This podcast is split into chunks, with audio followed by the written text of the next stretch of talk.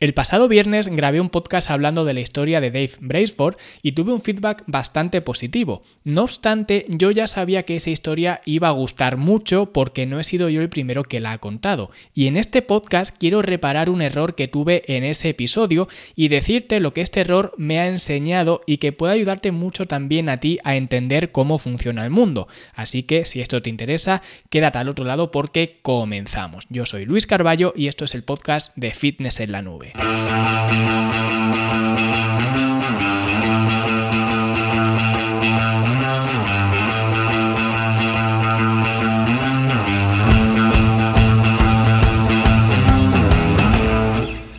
Últimamente ya sabéis que bueno, estoy mucho más centrado en el tema de los comentarios que recibo de este podcast porque en esos comentarios ya os he pedido feedback sobre todo para interpretar pues vuestras impresiones sobre este formato de podcast diario de lunes a viernes que estamos experimentando, así que sí que estoy mucho más pendiente de esos comentarios y hasta ahora la verdad que son bastante positivos, por eso lo sigo haciendo este formato diario.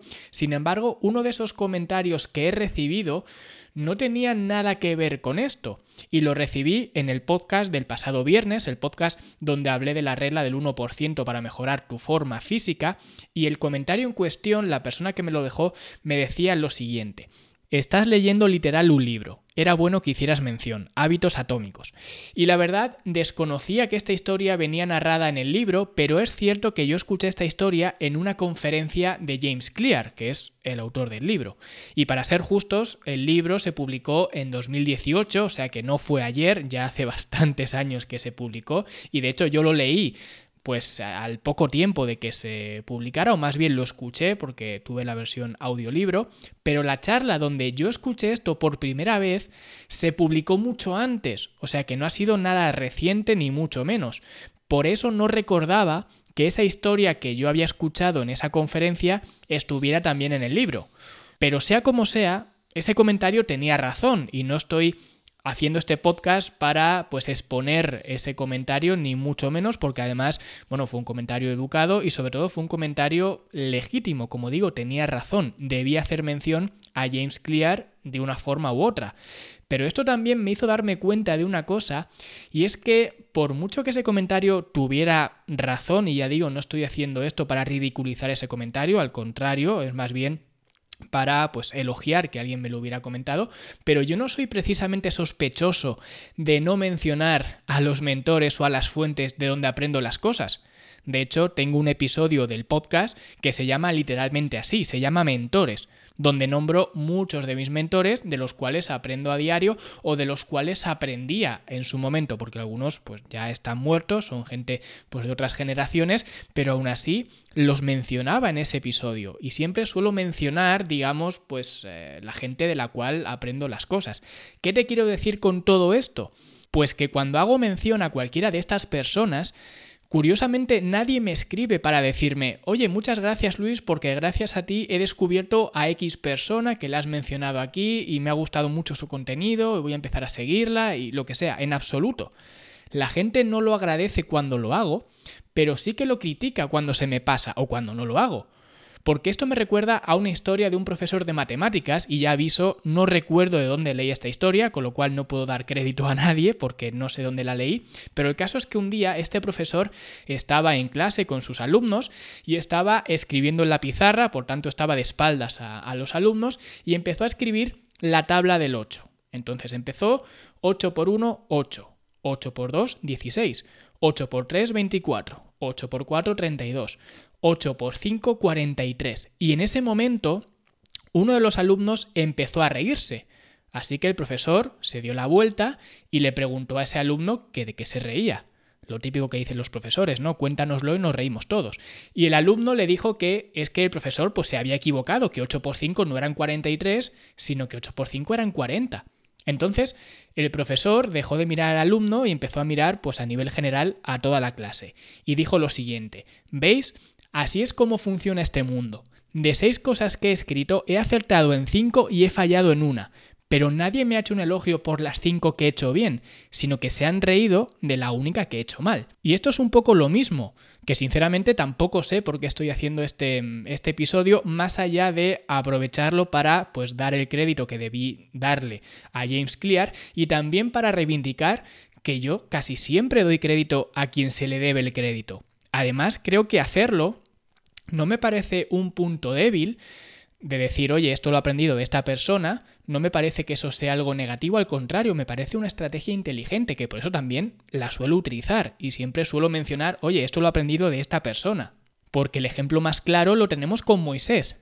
Moisés, en la Biblia, subió al monte Sinaí y bajó con los diez mandamientos que le había dado Dios. No eran sus mandamientos, eran los de Dios. Y así, pues él se lo comunicó a su pueblo. Oye, esto es lo que me ha dicho Dios.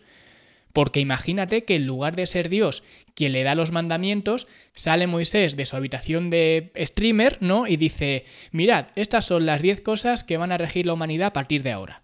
No le hubiera hecho caso a nadie.